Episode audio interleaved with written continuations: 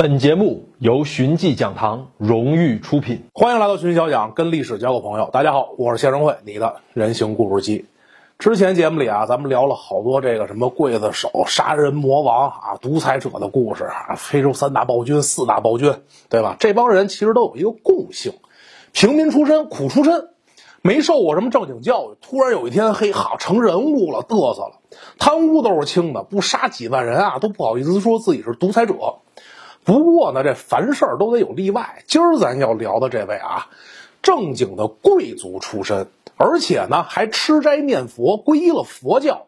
但是他杀的这人啊，一点都不比之前那什么几大暴君少。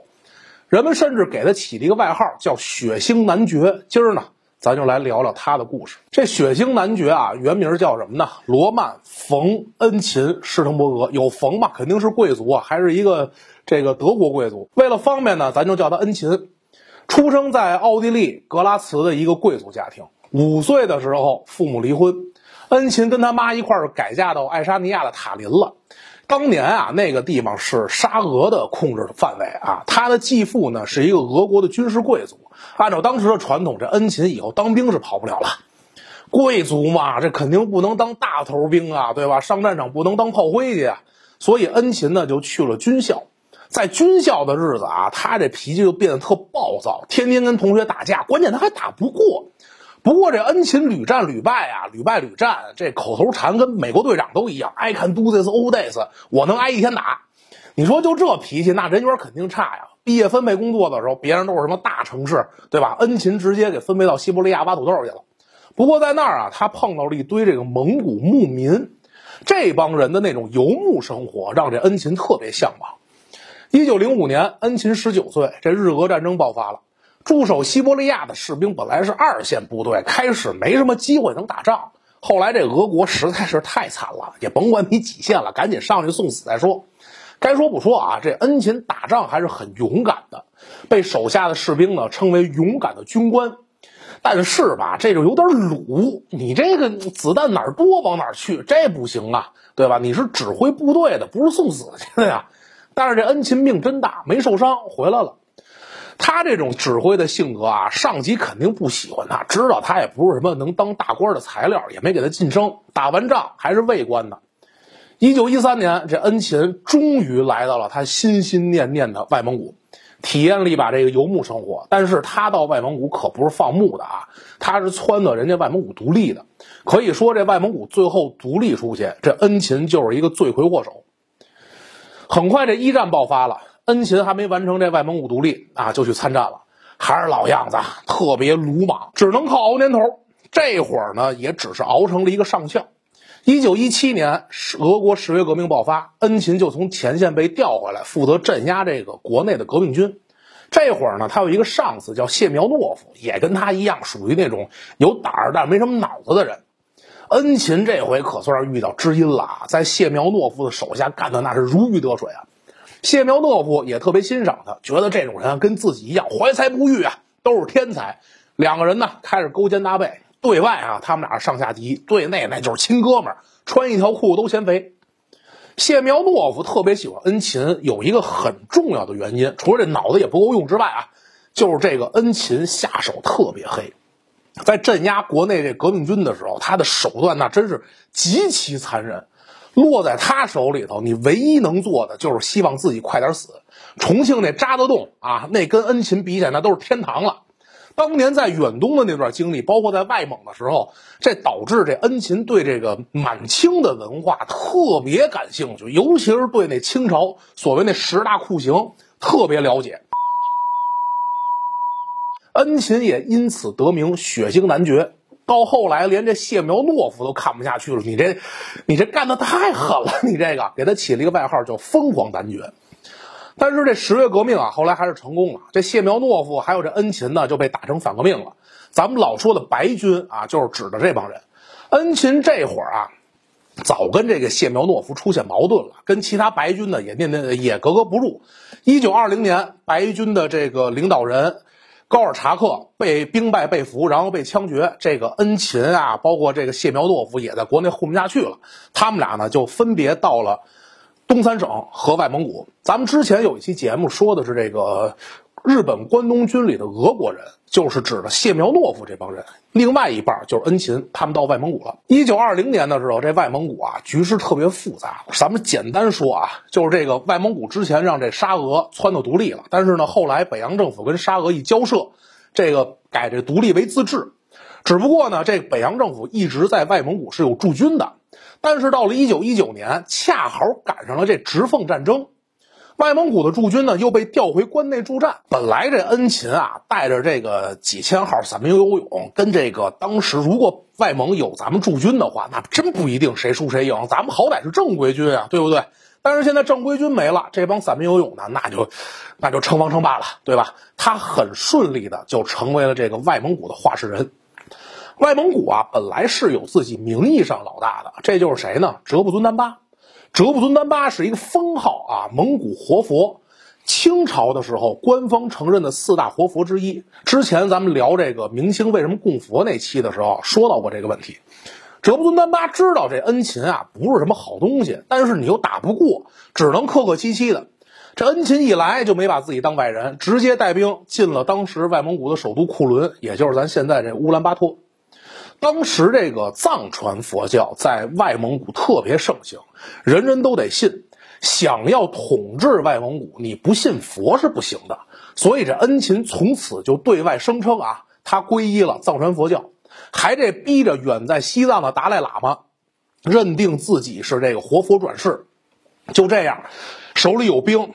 还是一活佛，那他可不就轻而易举的当上了这个外蒙古的这个话事人了吗？说实话，他要没那几千土匪军啊，他当不了活佛转世，谁谁谁谁认你啊？对不对？控制了外蒙之后呢，这恩勤就开始他真正的什么叫血腥统治啊？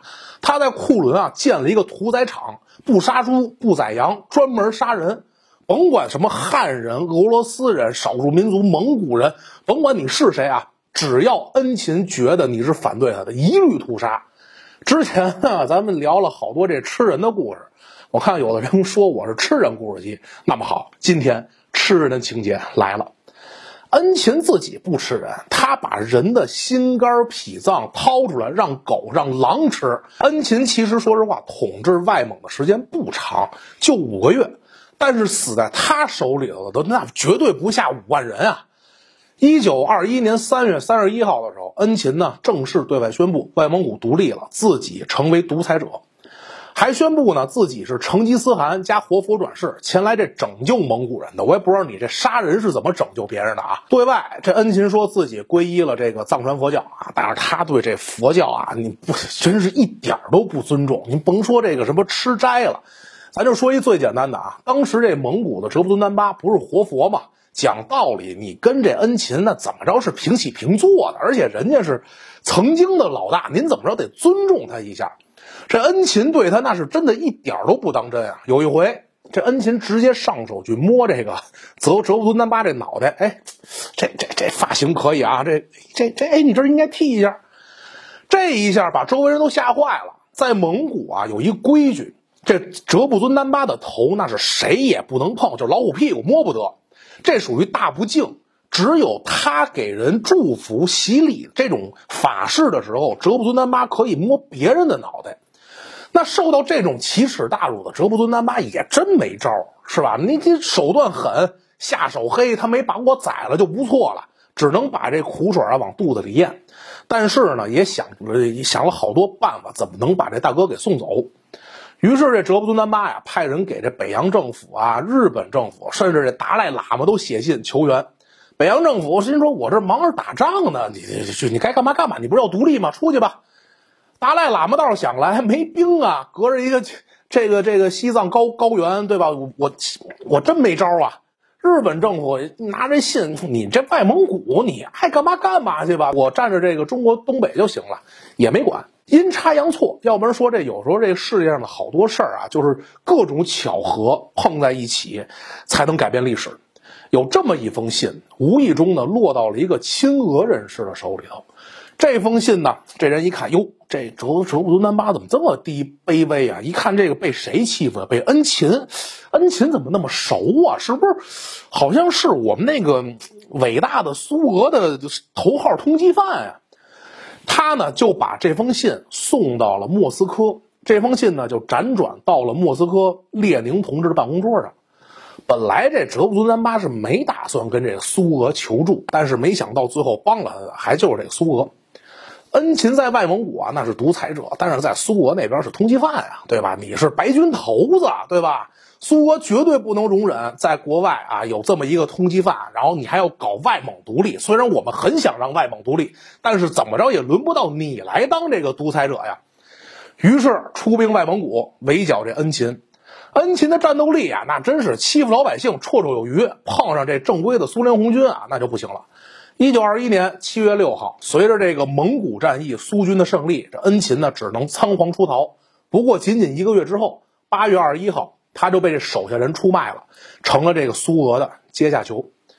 头号反革命被抓，这苏俄这边肯定是得表现出我们是一个很法治的国家，对吧？我们得开庭审判呀。但是这审判的过程啊，确实特别老毛子，几乎没有什么庭审呀、举证的这个过程。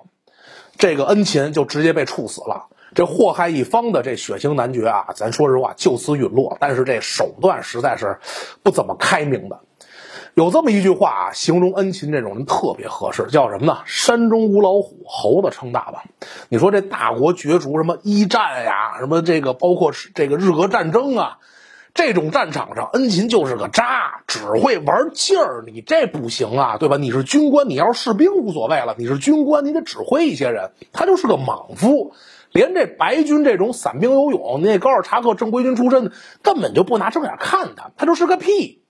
从某种角度来说啊，这种人一般来说都特别自卑。再加上你想，他小时候父母又离异，然后从小打遍街骂遍巷，这种被惯坏的这么一个孩子，又很极端。他在仕途上的不顺呢，就会转移这个压迫，找这帮手无寸铁的老百姓出气，成了一个屠夫。这孔老夫子不都说过这么一句话吗？恩勤，你丫就是一王八蛋。好了，关于这血腥男爵恩勤的故事啊，咱们今天就聊这么多。我是谢仁慧，你的人形故事机，关注徐云小讲，跟历史交个朋友。更多精彩内容尽在寻迹讲堂。